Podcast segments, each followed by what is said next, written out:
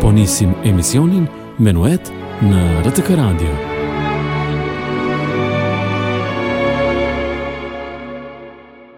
Përshëndetje të dashur dëgjues të RTK Radios, kudo që po na dëgjoni kemi nisur bashkë një edicion të ri muzikor me muzikë klasike me mua Benet Kaçin. Në këtë edicion, vëmendje kryesore i japim simfonisë. Një simfoni është një përbërje e zgjeruar muzikore në muzikën klasike, kryesisht perëndimore, shkruar nga kompozitorë të muzikës klasike, më shpesh për orkestrën. Megjithëse termi ka pasur shumë kuptime nga origjina e tij në epokën e lashtë greke. Simfonitë shkruhen pothuajse gjithmonë për një orkestër të përbërë nga instrumentet me harqe, frymorë dhe instrumente me goditje që numërojnë krejt rreth 30 deri në 100 muzikantë për t'i ekzekutuar ato. Muzika simfonike luhet vetëm me instrumente, e disa simfoni përmbajnë edhe pjesë vokale, për shembull, Simfonia 9 e Beethovenit. Por pak më vonë me këtë simfoni fillimisht do t'ia nisim me Pjetër Iliç Çajkovskin dhe simfoninë numër 6 në bemol opus 74. Besoj se e njihni. Kjo simfoni është e njohur edhe si simfonia patetike. Është simfonia përfundimtare e Çajkovskit e shkruar midis shkurtit dhe fundit të gushtit të vitit 1893.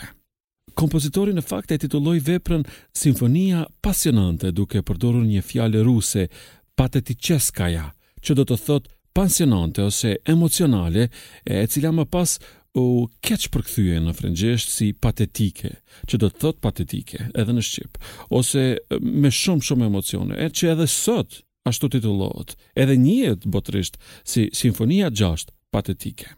E ne e dëgjojmë këtë pjesë, pjesën e dytë, është Allegro con Grazia.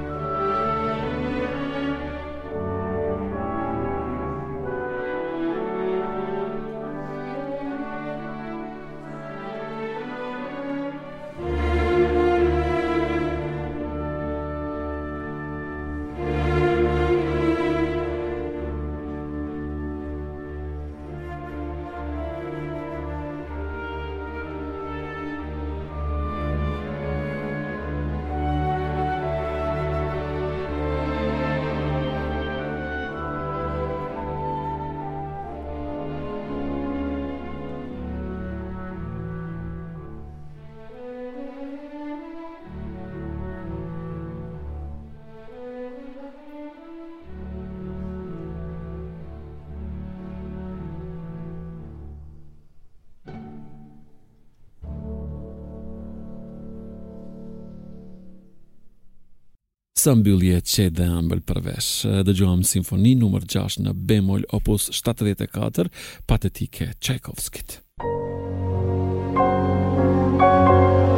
Po dëgjoni emisionin Menuet në RTK Radio. Ne ecim tutje. Simfonitë në këtë kuptim filluan të kompozohen gjatë të ashtuquajturës periudhë klasike në historinë e muzikës evropiane rreth viteve 1740-1820. Pjesa e hershme e kësaj periudhe dhe dekada që i paraprin asaj, nganjëherë edhe quhen paraklasike, siç janë simfonitë e shkruara para vitit 1750. Gjatë shekullit të nëntëmbëdhjetë, që përfshin edhe periudhën romantike, simfonitë u rritën më gjatë dhe kompozitorët u interesuan për mënyrat e unifikimit edhe të lëvizjeve. Të flasim për shembull për Gustav Mahler dhe simfoninë e tij karakteristike ku përfshin edhe pjesë vokale. Mahler ishte një kompozitor romantik austro-bohem dhe një nga dirigjentët kryesorë e brezit të tij. Si kompozitor, Ai veproi si një urë lidhëse midis traditës austro-gjermane të shekullit të nëntëmbëdhjetë dhe modernizimit të fillimit të shekullit njëzet. Ne në vazhdim dëgjojmë simfoni numër 2 nga Gustav Mahler, e njohur edhe simfonia e ringjalljes, e cila u shkrua midis vitit 1888 dhe 1894 dhe u shfaq për herë të parë në vitin 1895. Kjo simfoni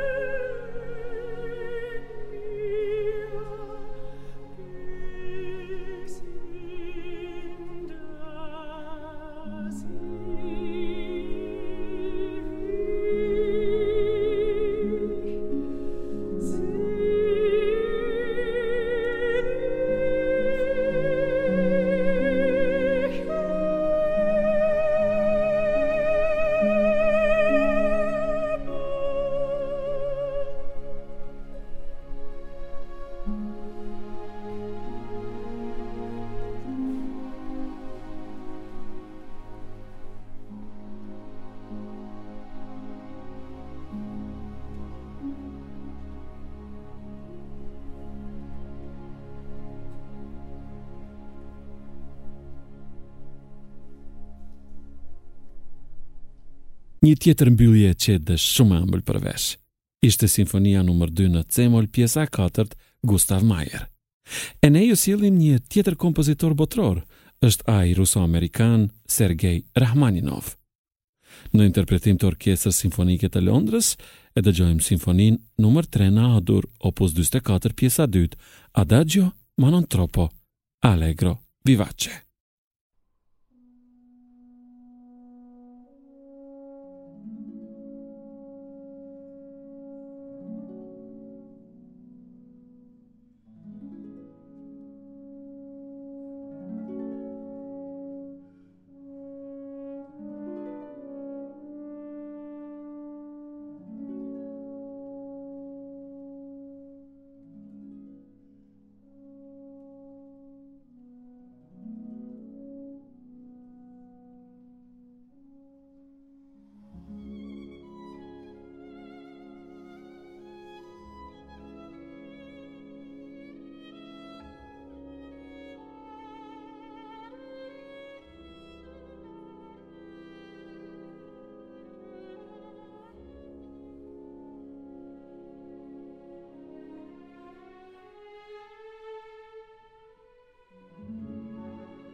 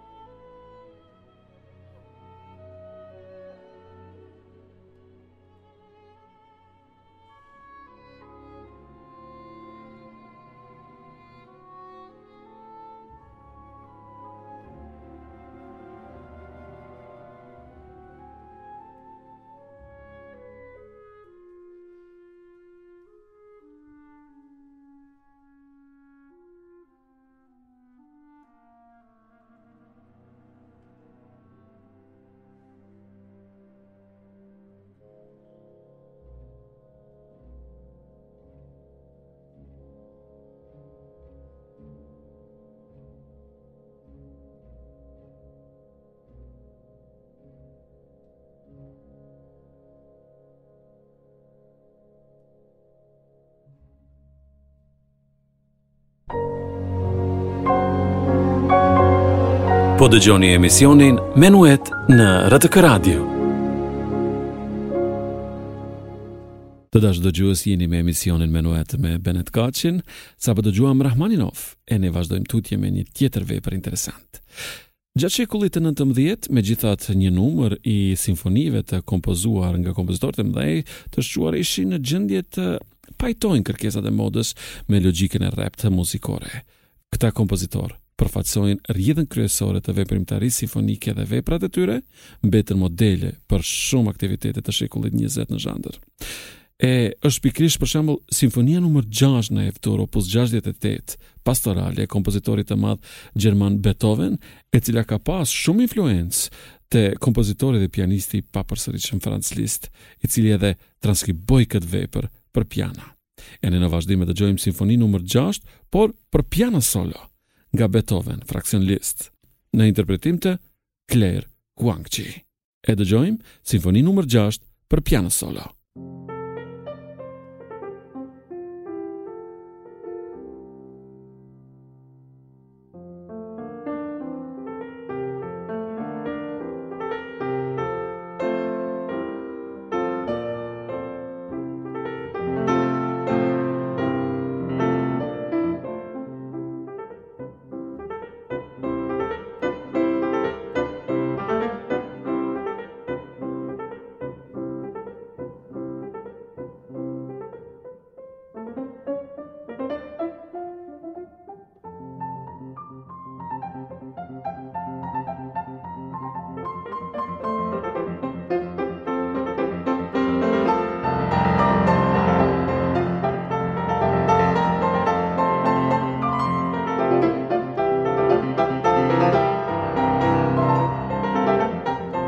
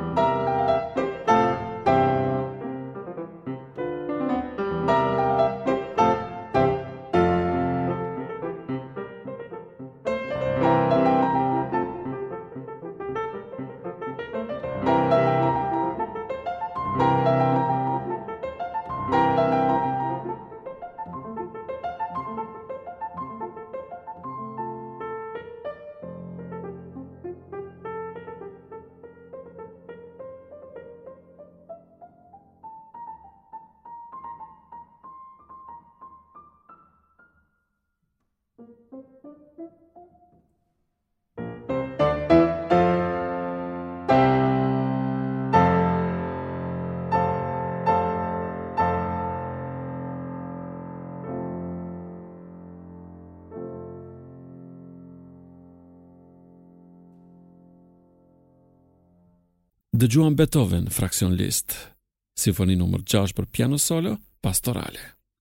E ne do të vazhdojmë më pas me simfoninë numër 9 në D-mol Opus 125, që është një simfoni korale, simfonia përfundimtare e plotë nga Ludwig van Beethoven, e kompozuar midis vitit 1822 dhe 1824.